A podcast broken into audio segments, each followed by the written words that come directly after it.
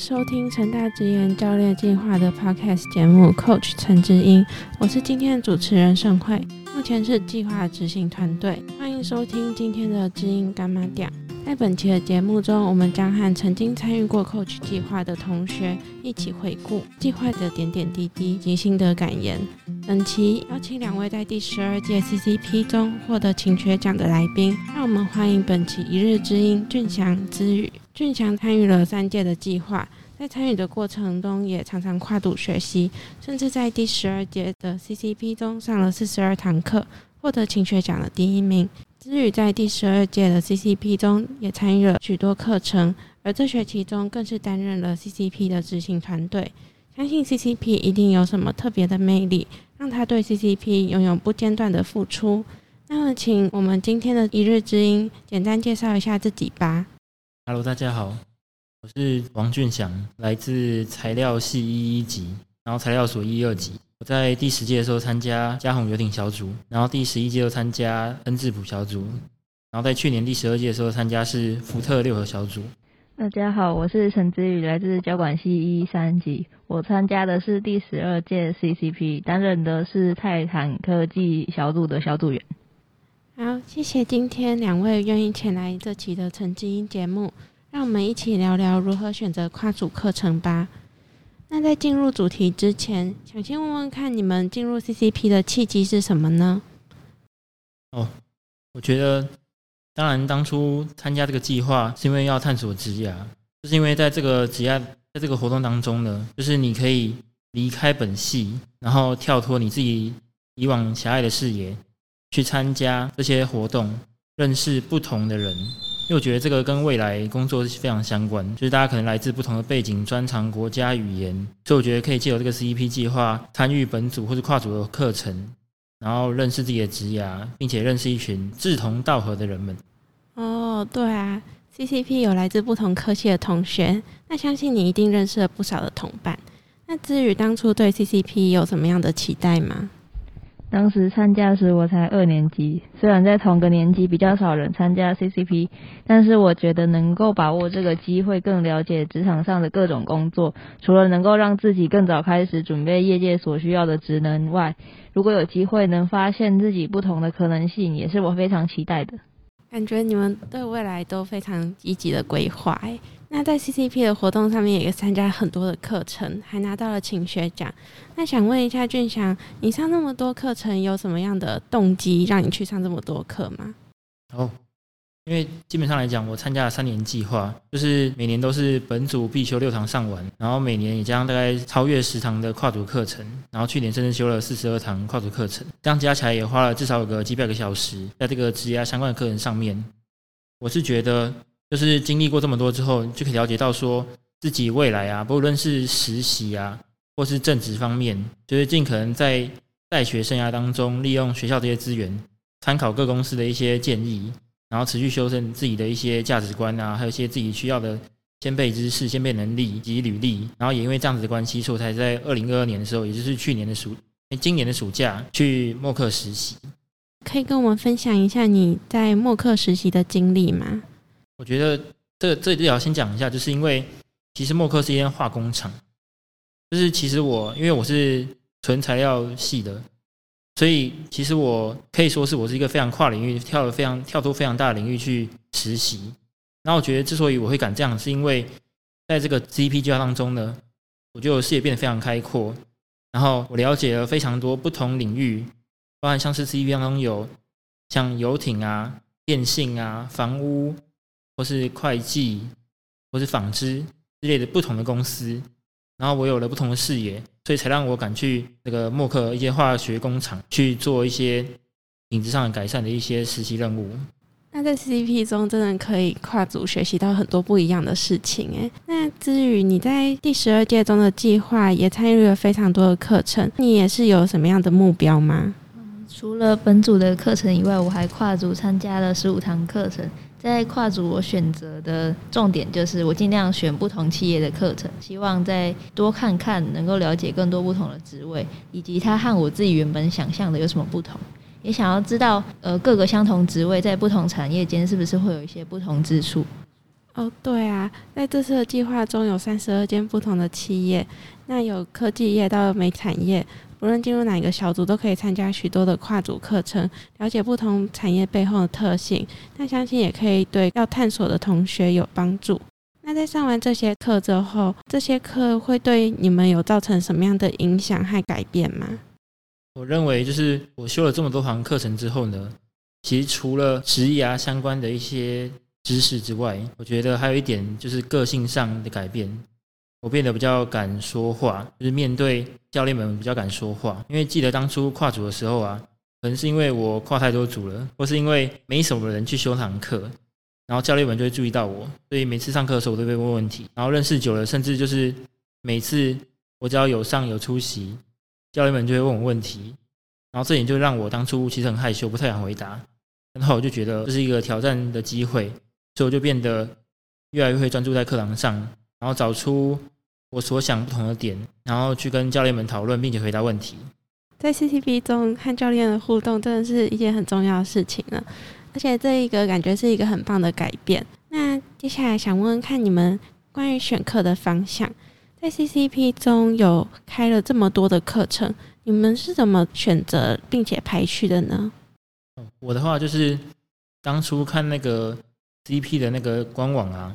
因为有很多课程会开嘛，然后就看到了很多不一样的课程。我是觉得只要那堂课有我有兴趣，我有空，我就会去参加。那子宇呢？我有空的时候就会看一下官网抛出来的课程，因为抛出课程的时间大概在前一周左右，所以那时候也比较确定自己哪些时间是有空的。那只要那个时间有空，而且课程内容看起来不是过于艰涩，我就会想要试试看。毕竟在大二这一年，我自己觉得还是以多元探索为主。那在这么多的课程中，是不是有一些你很想选，但是因为冲堂或者是刚好有事情，所以只能放弃的课？这个时候你们是怎么做抉择的呢？哦，就像刚才前面讲的，但其实冲堂是很容是很常会发生的。像我也常冲堂，像之前冲堂过，或是打工或者其他活动，但这个时候就是就会认清楚说当下什么事情可以去做，什么事情可以去调整，然后尽量的调整出时间，安排自己的顺序，然后再去做选择。啊，不过虽然说，虽然说我做过这么多事，不过通常我都把学校可能放在最后，这样其实不太好。不过也是因为我可以回去跟同学要一些上课的内容，所以我才敢这样做。那至于你觉得呢？嗯，如果是在撞课的时候，我就偏向选当学期我在系上有选的课程相关主题的课程，像是如我大二修了管理学和行销等的课程，我就会想要把这些课堂学到的理论知识。看看如果教练们应用在业界会是什么样的情况，而在 CCP 所学到的失误，我觉得也可以让我在学校上课的时候有相辅相成的作用。另外就是去年在疫情比较严重的时候，如果接近期中考，我就会尽量选以线上参加的课程为主，因为怕会有疫情需要隔离之类的问题。但是今年疫情因为趋缓了，所以希望今年如果有实体课程的话，就能够多多参加。因为除了课程内容之外，如果借由实体课程，可以认识一些不同领域的同学，和大家一起讨论，也是蛮有趣的一件事情。哦，对啊，就是我之前上课的时候，我也常常会想要去听一些能够有什么是本科系，然后可以在业界中做应用的事情。听教练的分享，也觉得这样子比较知道自己在学什么。那在上了这么多课之后，至于你一定有很多事情可以分享，可以分享一个嗯最有特别一堂课吗？我觉得在跨组的过程中，我印象最深刻的是一堂恩智浦小组的课，他请了一位呃意大利人来讲他在台湾工作的经验。我觉得这是现在学校希望推跨文化沟通，那借由这位外国人分享他在台湾工作的例子，就是一个实际跨文化然后应用在公司的实例。我觉得能够听到这样的课程是蛮有趣的，而且在现实生活中也比较少有这样的机会。这感觉机会真的超难得的，就是这堂课感觉真的好酷哦！之后假如有机会的话，我也想要去去看。接下来的话，嗯，想问问看你们是怎么样如何排出时间上这么这些课的？哦，像我的话，曾经我也是把课业放作第一，追逐过书卷奖的梦想。但是我后来是觉得就是有点无聊，因为我本身就不是一个特别喜欢静下来读书的人。所以我后来就都把社团第一，然后 CP 第二，科学第三，家人第四，这样子去进行我的时间调整。不过当然说是这样子的一个固定的排序，但其实每个都很重要，所以你要还是要适度的那个及时性的调整兼得，这样才好。哦，对啊，每件事情都很重要。那另外，你们是怎么样在一天的课上完之后，然后还有体力去上晚上的课呢？通常在选课的话，就会选周五晚间或者是假日的课程，因为周五晚上即使再累，隔天也不需要太早起。而假日的话，就是因为如果选择参加假日的课程，就可以分别早上和下午参加不同的课，然后整天上完就会有很充实的感觉，就不会感觉到这么累。我觉得是因为我本身就比较夜猫子，晚上的时候才会进入我的，才会是我的那个活跃期，所以这样子的，因为这样的关系，加上我对那堂课有热情，所以我才会愿意在晚上的时候花时间保持体力去上课。在晚上或者是在假日的时候去上这些课程，是不是就会压缩到一些读书或者是做一些别的事情的时间？那你们都可以参加这么多课程，感觉你们的时间管理能力一定很好。想问问看，有什么样时间管理的小技巧吗？可以推荐给大家？哦，我的话是，就是当然，首先我会把每件事情列点列出来，把它的这个 task plan 全部都列好，然后再来就是运用软体，像是 Google Calendar 或者其他之类的软体，就是你这样可以及时的去查询你的行程，然后适时的调整。然后不过当然，其实很多事情它是不会彼此冲堂，或者说会有一点无缝接轨。那这个时候你唯一方法就是你要做取舍，可能就是在该结束就要结束，适时止损，然后再去做下一件事，这样才不会 overwhelmed。Google Calendar 真的是一个很好用的工具。另外，如果我觉得如果利用平日的时间复习好课业，除了印象深刻呃之外呢，留下来的假日时间就可以参加 CCP 的课程和活动，就比较不会有后顾之忧。哦，原来是这样，难怪你们才可以参加这么多有趣的课程。再来，最后的话就是想问问看，就是跟其他的活动相比，你认为 CCP 和其他活动不同的地方会在哪里？我觉得第一点，当然 CEP 它是属于比较职涯类的活动，相对于其他的营队啊，或者是说课程相关的啊，它注重的这个方面是不太一样。然后第二点就是，同样是这种职涯类的活动啊，因为我就是我去过系学会主办过的，或者我们系友会主办过的，也参加过其他政府单位的活动，甚至也去过 NGO、NPO 之类的活动。我认为就是其实 CEP 啊，真的是个非常好的机会，因为其实学校已经帮你全部都准备好了。而且执行团队也愿意都帮忙我们，所以其实你在 CP 里面呢，基本上来讲，你的 loading 是非常的小，而且那个品质跟公司的对价关系，真的是你很难靠自己的能力或者自己的一些资源去做到的。我觉得是企业接轨的方面，像是一般的学生活动更着重在人际相处和互动上面，但是借由 CCP 可以更了解职场上所需注意到的方方面面。嗯，透过教练的亲身经验和解说。我觉得可以让自己在待人接物上有更成熟的表现。那如果分成人事物三种的话，那你们觉得说最有收获的会是哪一个方面呢？我个人是觉得事的部分是我觉得目前最有感触的，就是因为我学会如何写履历以及面试。我觉得这点在之前我还认为它没什么用。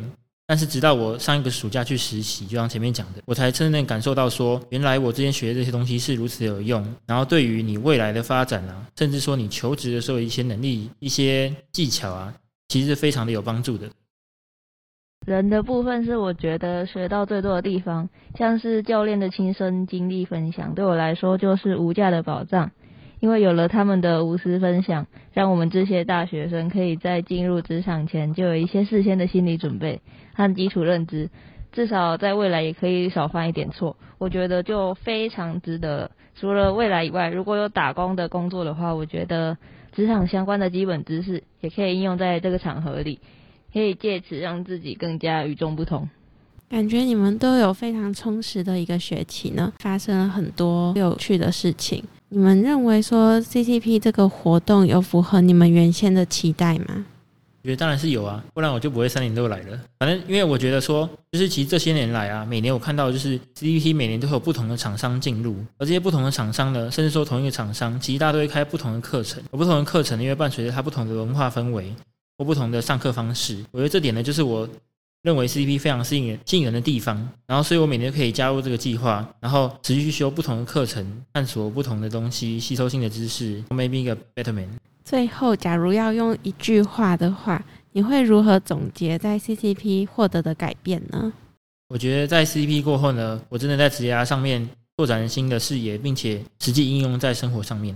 无论你是对职涯迷惘，或是想要对自己专业领域有更深入了解的人，CCP 都能提供你好的资源，充实自己，千万不要错过。谢谢俊祥跟志宇今天接受我们的访问，带给我们许多关于 CCP 课程的资讯，也和我们分享许多时间管理的小技巧。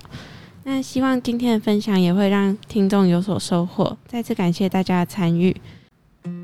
执子之手，大手牵小手，期待每一集的 Coach 嘉宾都能分享个人智能、生活阅历，也倾听同学提出的问题，成为陪伴着每位同学的知音。Coach 陈知音，我们下集见。